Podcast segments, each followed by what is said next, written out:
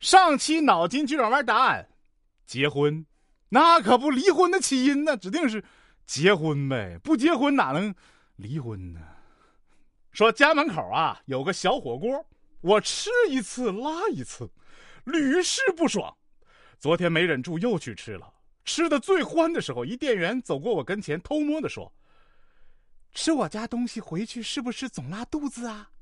我心里一惊啊，良心店员呐，这是要跟我曝光行业内幕的节奏啊！你咋知道的？店员说：“哦，我看你吃东西都没煮熟，就急着吃了，它能不坏肚子吗？”原来是你自个儿吃太急了。哎呀，老婆出差了啊，怕老公晚上出去鬼混，晚上打电话查岗。你在哪儿呢？我在家呢。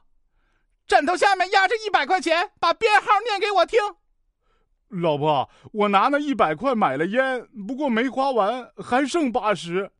嗯，其实我在枕头下放的是十块。老婆说啊，哎呦，结婚五十周年叫金婚，二十五周年叫银婚，咱们马上就结婚两周年了，叫什么婚呀？二婚，啊！我我我看你像个二货。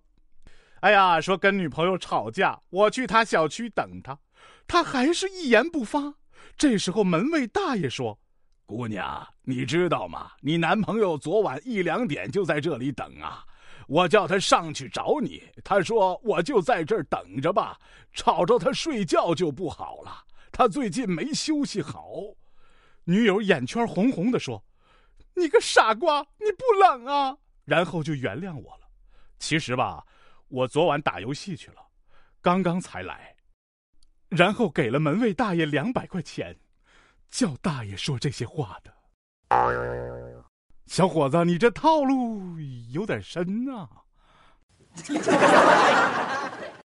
本期脑筋急转弯问。